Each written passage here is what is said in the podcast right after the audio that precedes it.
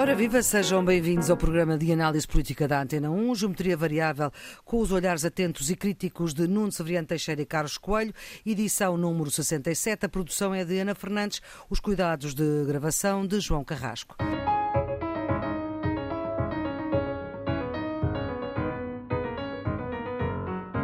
Estamos no final da segunda semana de campanha eleitoral, eleições legislativas antecipadas marcadas para 30 de janeiro, com três ausências a assinalar. Jerónimo de Sousa, líder do PCP, ausente na campanha por razões de saúde, já recuperado, volta na próxima quarta-feira, tem três dias úteis de campanha eleitoral. Rui Rio, líder do PSD, falhou a presença no debate da rádio, das três rádios, TSF, Rádio Renascença e esta, a Antena 1, debate moderado por três mulheres, riu a dizer que preferia fazer campanha em Bragança e em Vila Real traz os montes do que fazer o seu décimo debate. Terceira ausência, André Ventura, líder do Chega. Desta vez não foi a participação num debate sobre futebol, como aconteceu nas últimas eleições europeias, em 2019, mas sim o também estar a fazer campanha em Trás-os-Montes. Há uma notícia de última hora, é que a Antena 1, a Rádio Renascença e a TSF também são ouvidas em Trás-os-Montes.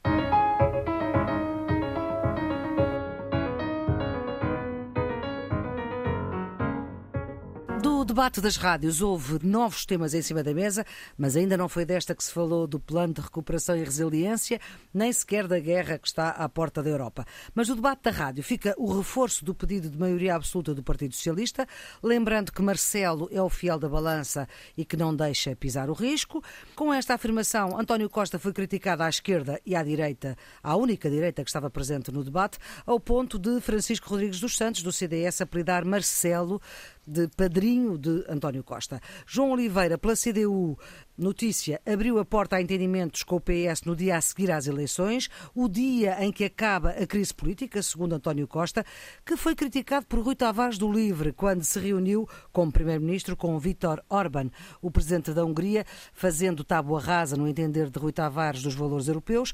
Costa foi ao programa do Livre dar conta da ambiguidade em matéria de energia nuclear, uma bomba atómica que também rebentou com Coutrinho de Figueiredo, da Iniciativa Liberal, contra Rui Tavares, quando este disse que uma maioria de direita também é legítima, de uma direita que deixa o Chega de fora.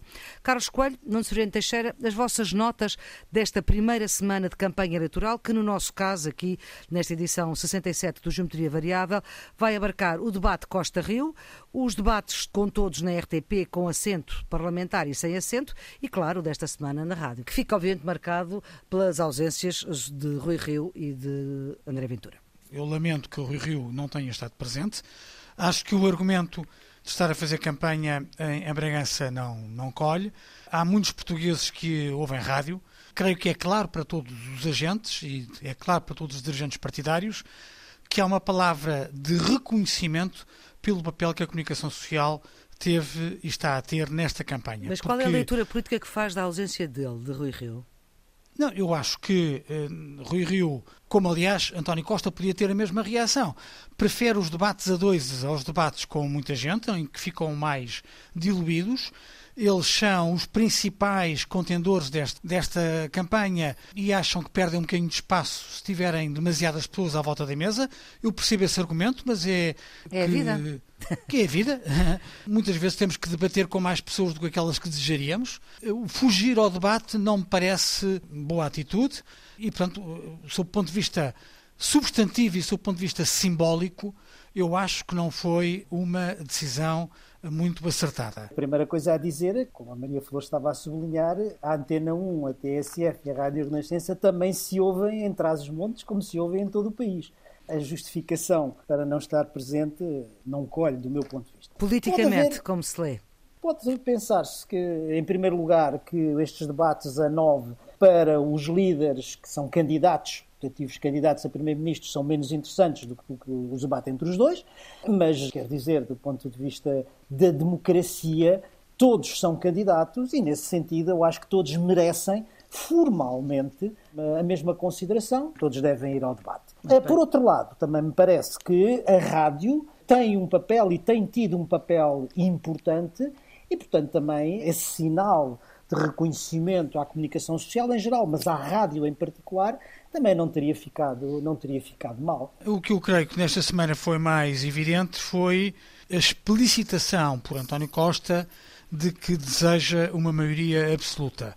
Ele até agora eh, tinha utilizado expressões como maioria inequívoca, como maioria eh, necessária, 50 mais 1, tinha falado na estabilidade, mas de certa forma tinha fugido ao ter maioria absoluta, provavelmente porque muitas sondagens eh, revelavam que a maior parte dos portugueses não queria.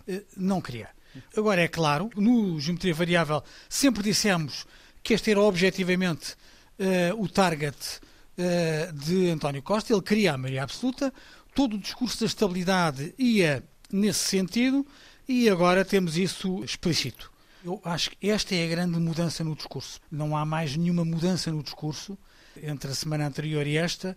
Portanto, continuamos a falar da governabilidade e não, e não só dos problemas do país, porque a governabilidade também é um problema para o país, evidentemente. Sim, com certeza, mas quer dizer, eh, nós já tínhamos analisado no Geometria Variável que a lógica dos debates sobretudo do conjunto dos debates 2 a 2, uhum. aponta para debates generalistas, muito centrados na análise da situação política. E não são debates temáticos.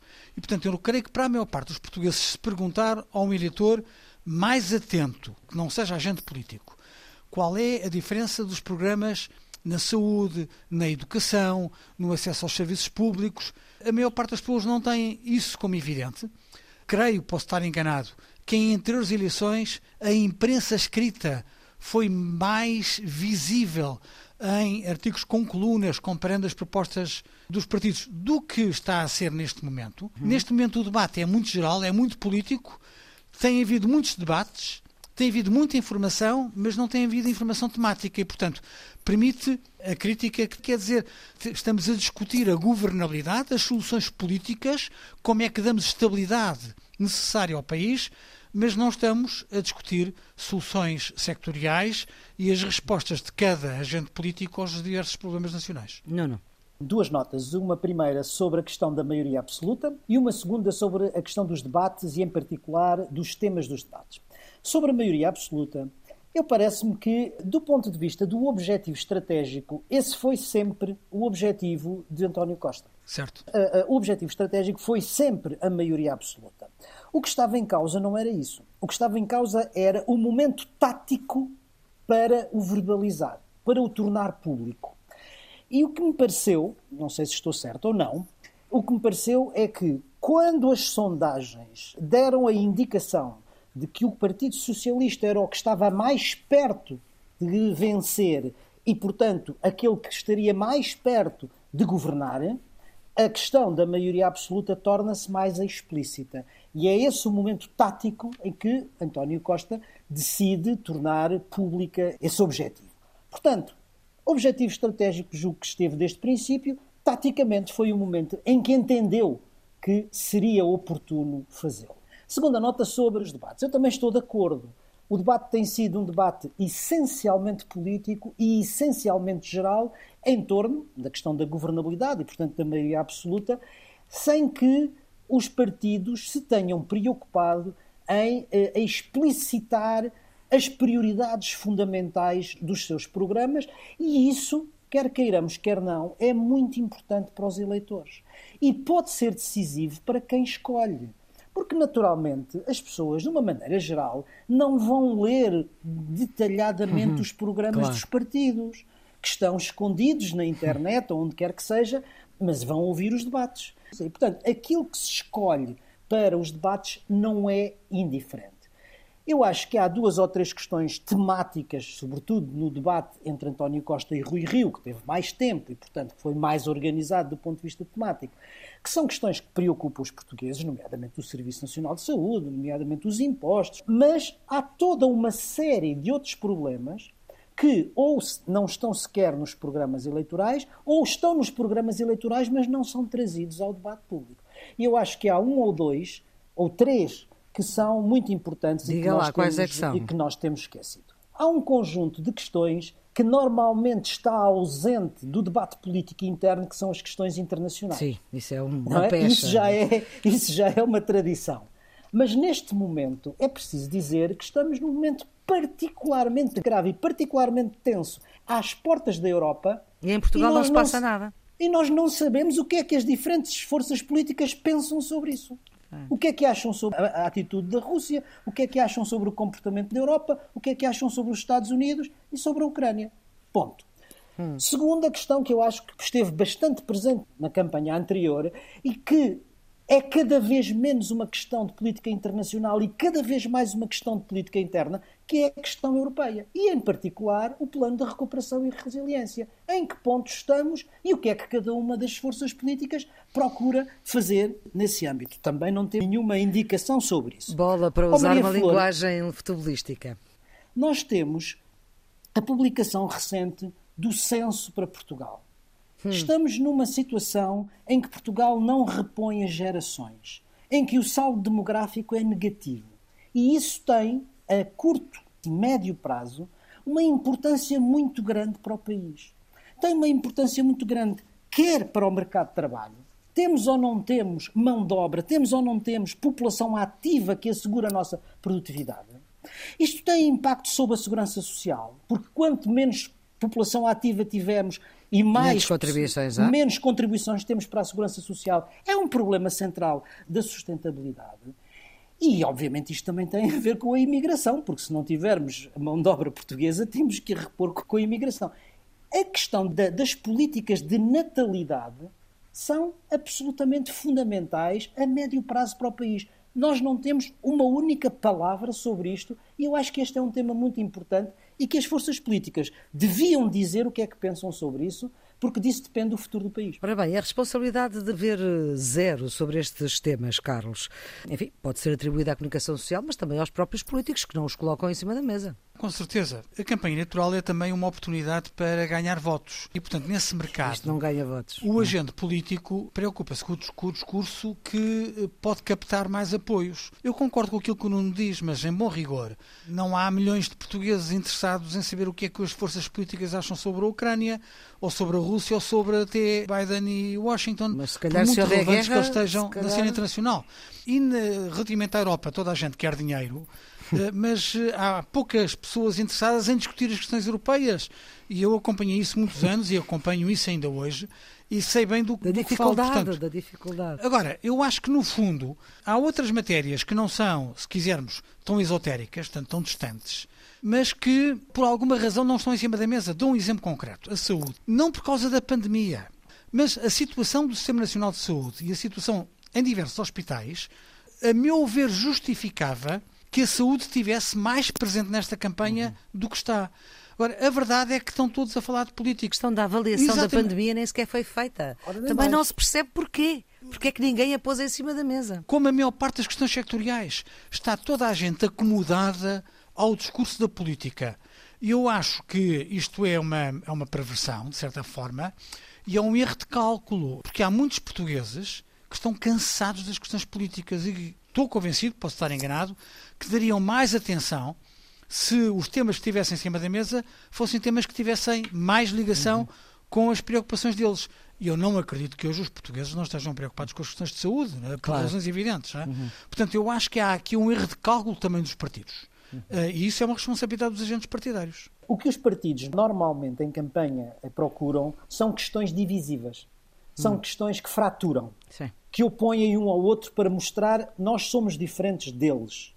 Isso é importante, como é natural, e a democracia vive dessa diversidade de opiniões e de posições. Isso é uma coisa e tem o seu papel.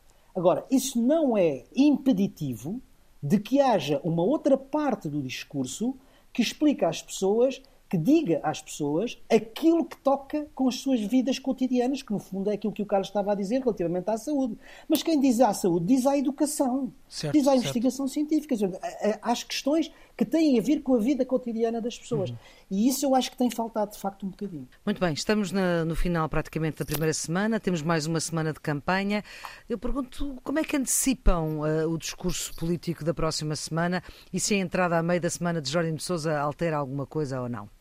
Carlos. A menos que algum dos partidos tenha cartas ainda não reveladas e que, portanto, que possamos ter alguma surpresa no discurso, eu acho que a última surpresa foi aquela que anunciei há pouco, foi a verbalização da maioria absoluta. Acho que o que vamos ter na última semana é um acentuar das iniciativas para mobilizar as pessoas. Admito que vá haver uma narrativa que acentue a bipolarização eleitoral, portanto, a ideia de que o voto ou é no PS ou é no PSD, porque isso convém a ambos os principais partidos na contenda, até para reduzir uh, o espaço de, de, voto nos outros partidos, portanto, o, o chamado apelo ao voto útil. Uhum. Eu acho que isso vai ser, talvez, a última novidade na campanha. Admito que possa haver algumas sondagens que possam aparecer para corroborar essas narrativas, mas para lá disso não estou à espera de grandes novidades. E acha que a diferença entre PS e PSD vai alargar ou estreitar? E para quem? Na lógica da bipolarização, portanto, não me interessa esta narrativa, Sim. interessa que estreite, portanto, interessa que o PSD se aproxime do PS para dar à campanha eleitoral uma dinâmica de voto reforçado, isto é, hum. para que o PS possa com mais facilidade dizer ao eleitor de esquerda, como António Costa disse a Rui Tavares, que o voto no livre não nos livra da direita, o único voto que nos livra na direita é o voto no PS, e para o PSD, para Rui Rio dizer que não vale a pena votar Chega ou a Iniciativa Liberal ou até CDS-PP. Ah, o CDS voto... ele disse que até podiam votar se não quisessem votar no PSD. O único voto que interessa para derrotar António Costa é o voto no PSD. Portanto, para este discurso e esta narrativa da bipolarização, o que interessa são sondagens que apontem para uma competição mano a mano entre os dois principais partidos. E, portanto, o não, intervalo não sei, se as sondagens, não sei se as sondagens vão permitir isso ou não. Não, não. Mudanças radicais só se houver uma grande surpresa, se houver uma grande gafe, se houver um acontecimento qualquer que mude Uhum. E isso, enfim, não é expectável. Não é pro... é. De resto, a tendência será com certeza a tendência da narrativa do voto útil para cada um dos dois eh, partidos que potencialmente podem vir a formar, a formar governo. Relativamente às sondagens, pois o que era importante era que elas fossem consistentes e que se revelassem credíveis eh, nas suas projeções. Já tivemos situações eh, muito diferentes, não é? Uhum. E, portanto, apesar da sofisticação técnica que Agora temos sondagens dia a dia, não é? E temos aquela sondagem das sondagens. Esperemos que os universos sejam uh, representativos, que as técnicas sejam sofisticadas Exatamente. e que, que as sondagens que, sejam. Que a amostragem seja bem feita. Exatamente. Era bom que nós pudéssemos confiar nas sondagens, mas como diz a, a, a, sondagem, sondagem só no dia das eleições. Exatamente, só dia 30 de janeiro para estas eleições legislativas antecipadas. Vale a pena ainda dar uma palavra sobre a questão do voto confinado que nós falámos aqui na semana passada. Por acaso, a Procuradoria-Geral da República deu razão à geometria variável, lá, é? porque aquilo Exatamente. que nós crítica que fizemos é o que eles dizem. Dizem que o legislador devia ter resolvido isto mais cedo, porque foi exatamente o que nós dissemos. E também dizem que é do mal o menos. E o parecer diz que não foi acautelada a situação e por isso mesmo a lei deve ser revista. Substantivamente, a questão era, no fundo, tínhamos aqui em confronto dois valores ou dois direitos, não é? Hum. O direito à saúde e o direito ao voto. E um não pode sobrepor-se ao outro, e portanto a fórmula. Uma hora chega. Se pode, não se pode dizer ideal, Sim. mas menos má, de conciliar estes dois valores e estes dois direitos foi, foi aquela solução possível. Para o Carlos, uma hora chega, mas há críticas ao facto de ser só uma hora, que isto haverá sempre, não é? Há, há sempre críticas, mas eh, como a lógica uh, preventiva é, é encorajar a concentração do voto das pessoas confinadas num espaço horário e desencorajar o acesso dos outros cidadãos, tudo o que fosse alargar este espaço horário era limitar os outros. Uh, os outros, não é? Portanto, é, é, bom para uns e é mau para outros, é a lógica da vida, não é? E não há situações não. ideais, não é? Não. Tivessem pensado todos mais cedo.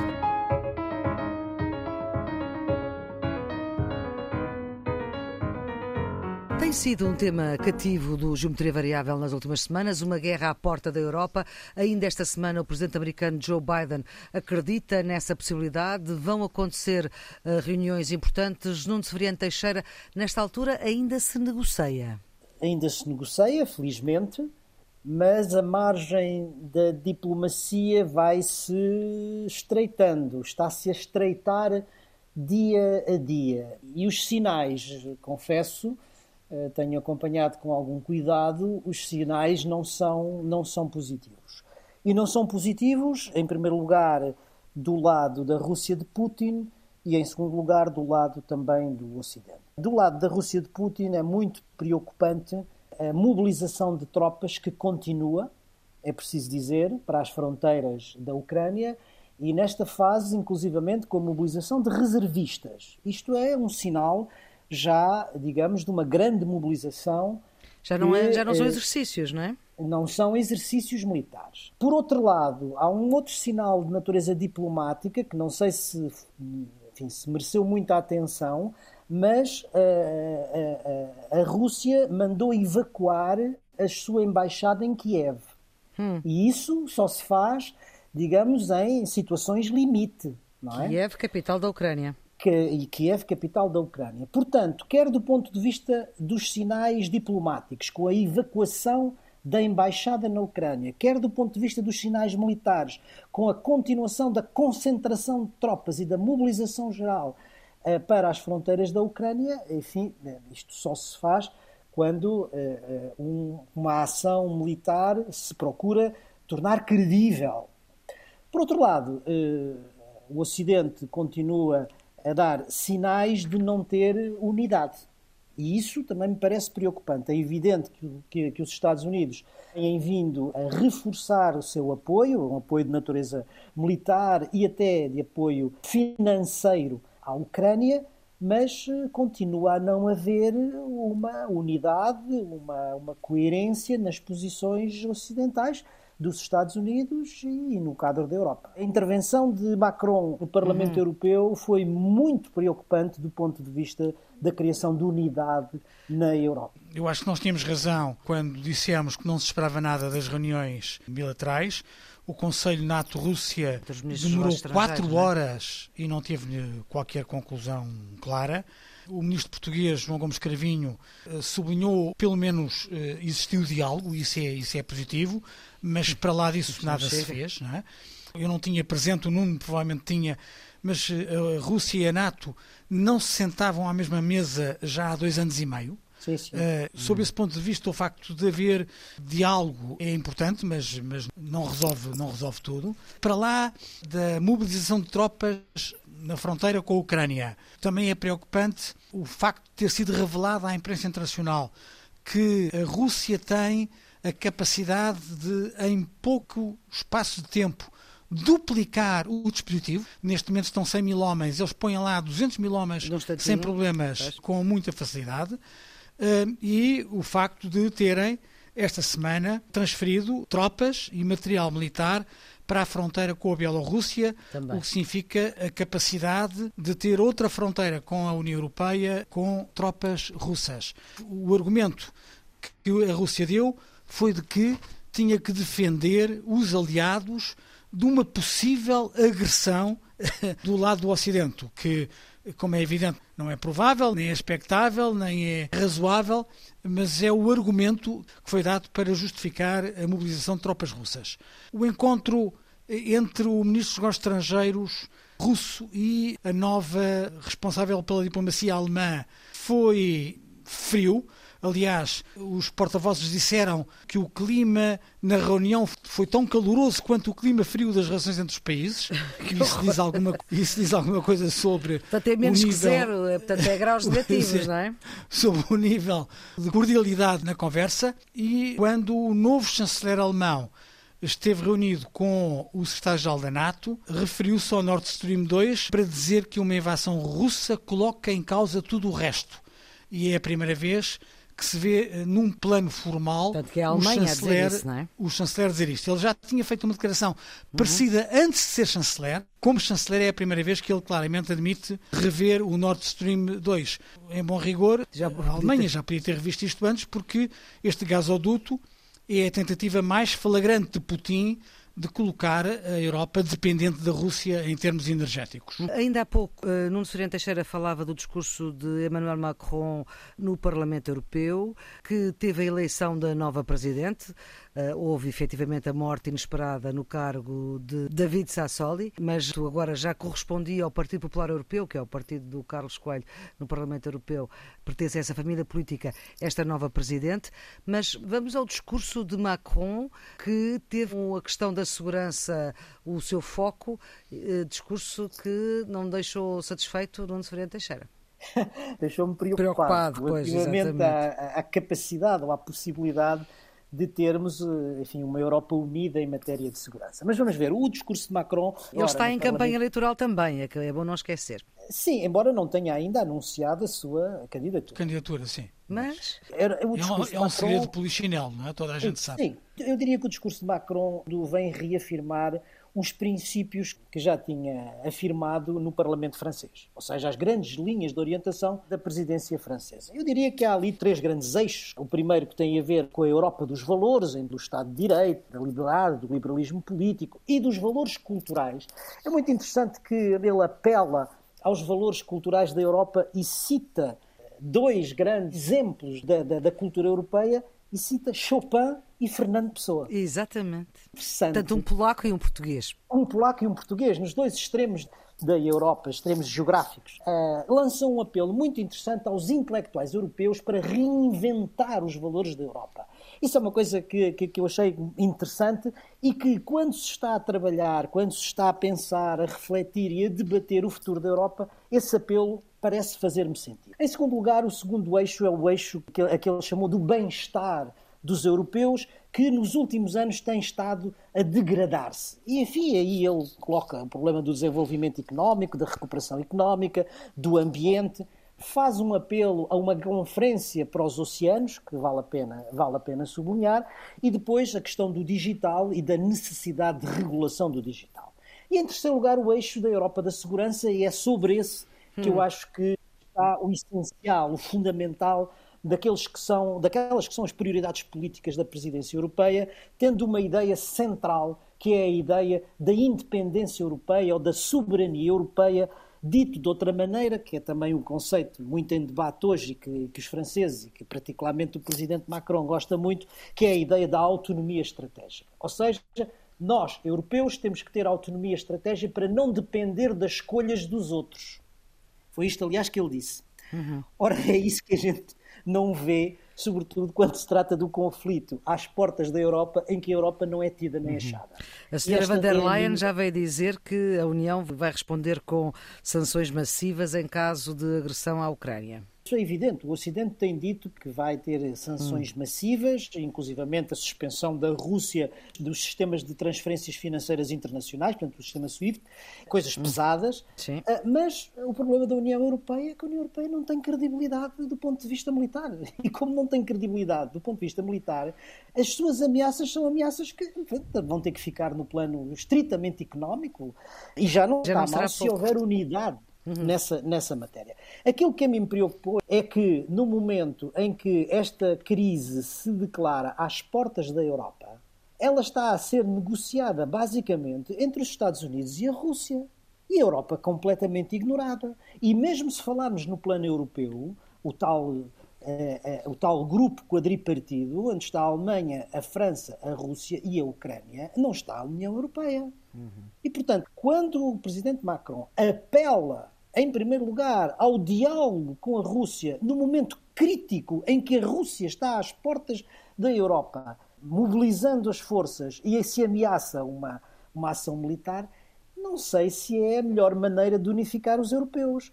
Porque, sobretudo, os que estão mais próximos, a Polónia, a República Checa, os Bálticos, etc., se têm o mesmo sentimento de diálogo com a Rússia que tem o presidente, o presidente Macron.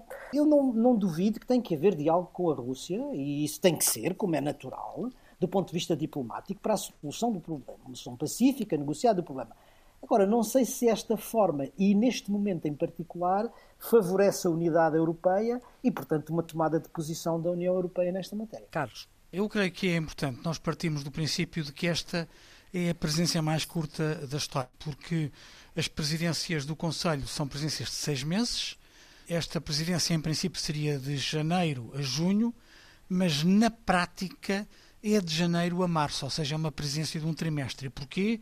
Porque em abril, logo no início, teremos a primeira volta das eleições presidenciais francesas e no final teremos a segunda volta. Porque, evidentemente, que esta presidência francesa é um instrumento da campanha eleitoral de Macron para as eleições presidenciais em França. Oh, Carlos, seja, quer fazer em pouco tempo muita coisa. Exatamente, quer fazer em pouco tempo muita coisa e não vai conseguir. E porque alguns dos dossiês são muito complexos e, portanto, não é possível levá-los a bom termo em três meses.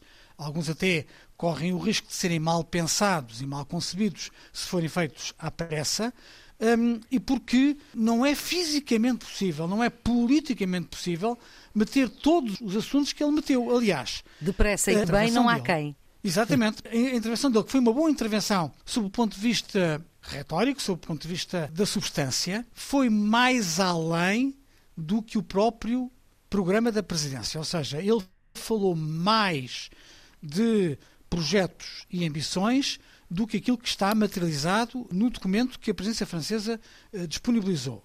E quis falar de tudo, quis abarcar tantos temas que foi demasiado genérico na sua intervenção e até se esqueceu.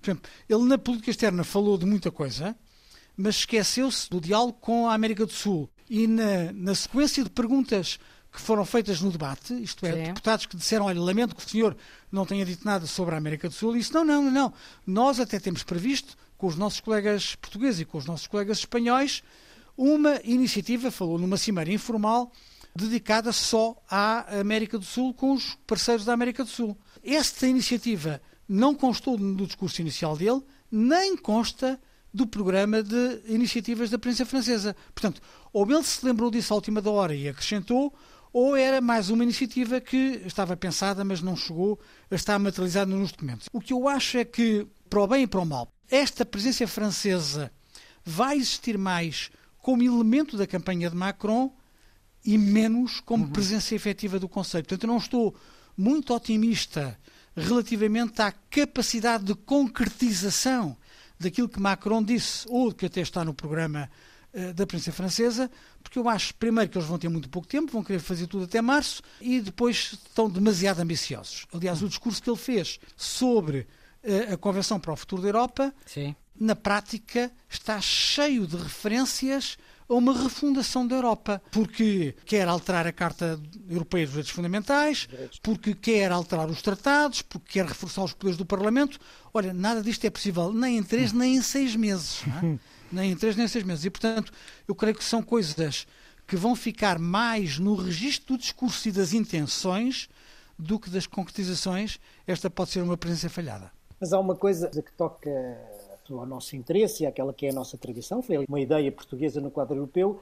Ele apela a uma cimeira entre a União Europeia e a África, no sentido de refundar uma relação entre a Europa e a África, e esta é uma ideia que vem das presidências portuguesas e que, e que agora é retomada. Sim, mas eh, temos vindo a falar sobre a, Cimeira com a África já há várias presidências uhum. e tem vindo sempre, evidente que a pandemia ajudou claro. a complicar isto tudo. Agora, ele também defendeu reais possibilidades de adesão dos países dos Balcãs, mas eu não estou a ver qual é a viabilidade política ou mesmo o sentido da oportunidade disto, não é? Claro. Nem para três, nem para seis meses, para ser sincero. Não é?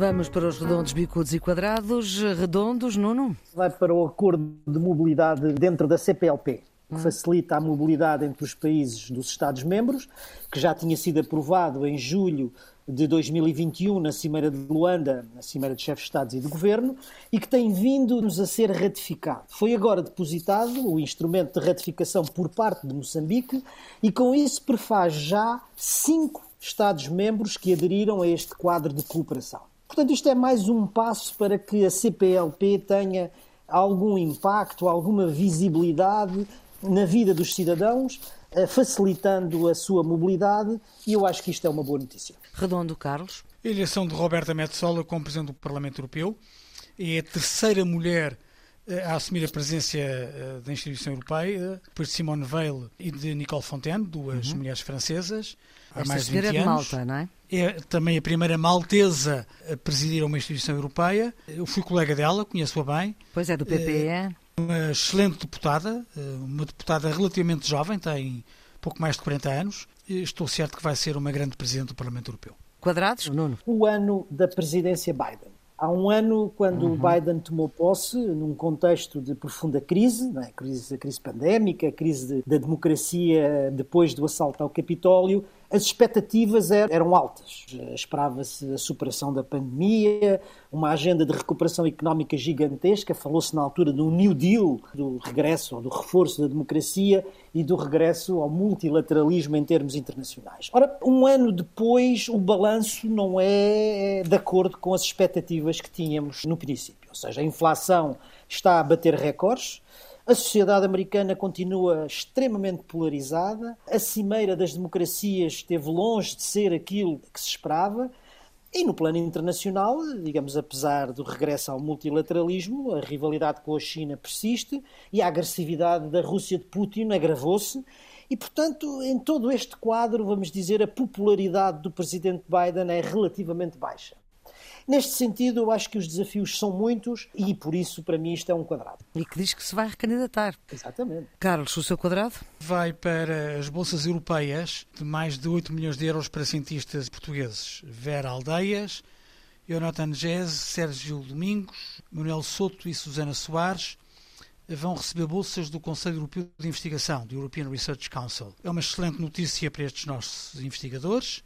Estão de parabéns, ficamos orgulhosos mas quando olhamos para o cenário global, vemos cinco bolsas num universo de quase 400. Isso deve ser uma porcentagem ínfima. Vêm para Portugal 8 milhões de euros num universo de mais de 600 milhões. Portanto, esta uhum. situação como quadrado, porque claro. temos um exemplo positivo destes cinco investigadores uhum. e o sucesso do programa Horizonte Europa, mas há ainda um longo caminho pela frente no que toca à investigação científica em Portugal. Os bicudos, não? a crise sem fim que se vive no Afeganistão. A ONU diz que a crise humanitária que se vive no Afeganistão é a maior crise do planeta. E na semana passada, as Nações Unidas eh, lançaram um apelo veemente, para não dizer lancinante. São temperaturas absolutamente geladas e eu tenho uma experiência terrível ir ao Afeganistão no inverno e ver crianças descalças sob temperaturas de menos 3, menos 4. É uma coisa terrível. O regime talibã está completamente isolado, a economia está completamente paralisada e há cerca de 24 milhões de pessoas que estão a precisar de ajuda humanitária absolutamente urgente. E ao mesmo tempo que tudo isto ocorre, o, o país procura combater a pandemia sem ter meios para a combater é uma tragédia sem fim que urge minimizar, se não, não pôr termo a ela. O seu bicudo, Carlos? Vai para a admissão de 12 chefes de equipa do Serviço de Urgências no Hospital de Beja, que se acrescenta a dezenas de outras demissões de outros hospitais, onde destaca o Hospital de Setúbal. Há inúmeros hospitais com carências sérias nos recursos humanos, nos recursos financeiros e materiais, que estão a levar à exaustão os médicos que trabalham no Serviço Nacional de Saúde, que ainda está mais pressionado devido à pandemia durante meses aplaudimos os profissionais de saúde, mas objetivamente algo está mal na organização do Serviço Nacional de Saúde. No debate eleitoral que está em curso, se calhar mais respostas deviam estar a ser dadas. Há quem ache que o SNS está falido, há quem ache que está tudo bem, precisamos de diagnósticos sérios e de um debate autorizado que ainda não aconteceu. Pistas para desanuviar este fim de semana. Nuno. Uma biografia de Fernando Pessoa. Macron citou Fernando Pessoa como um dos grandes da cultura europeia. Coincidência ou não, foi publicada no final de 2021, portanto há 15 dias, 3 eh, semanas, uma monumental biografia de Fernando Pessoa, em 1088 páginas, da autoria de Richard Zenit, pela Penguin Books. Está em inglês. Uhum. Muitos, a crítica, considerou esta biografia como a biografia definitiva de Fernando Pessoa, e ela esteve no top do New York Times e foi a escolha do ano, ou uma das escolhas do ano, do New York Review of Books. Isto confirma, digamos assim, o reconhecimento, a consagração internacional deste grande poeta português, como um dos grandes escritores do século XX. Eu só li as recensões uhum. eh, que vi na imprensa americana, mas acho que é certamente uma biografia que merece uma tradução para português e aqui fica o apelo aos editores portugueses para esta tradução, que certamente vai provocar e vai ter muita curiosidade por parte dos portugueses que gostam do Fernando Pessoa. Para aproveitar a eleição de uma mulher para Presidente do Parlamento Europeu, eh, há uma edição da Comissão Europeia que tende a universalizar conceitos de igualdade de género uhum. através de um sistema muito simples que é projetar a igualdade em 100 palavras. Portanto, nas uhum. diversas línguas comunitárias, palavras como igualdade entre mulheres e homens, violência doméstica, igualdade no trabalho. Isso deu muita polémica, não é? São 100 palavras nas diversas línguas comunitárias. É uma eh, brochura relativamente pequena, mas muito útil eh, da Comissão Europeia chama-se A Igualdade em 100 Palavras. E é com esta ideia de igualdade, numa centena de palavras, que nós voltamos para a semana. A geometria variável com os olhares atentos e críticos de Nuno Severiano Teixeira e Carlos Coelho, e como perceberam, estão à distância, ainda devido às circunstâncias pandémicas que continuamos a viver. A produção de Ana Fernandes, os cuidados de gravação de João Carrasco, a edição de Maria Flor Pedroso. Tenham um bom fim de semana.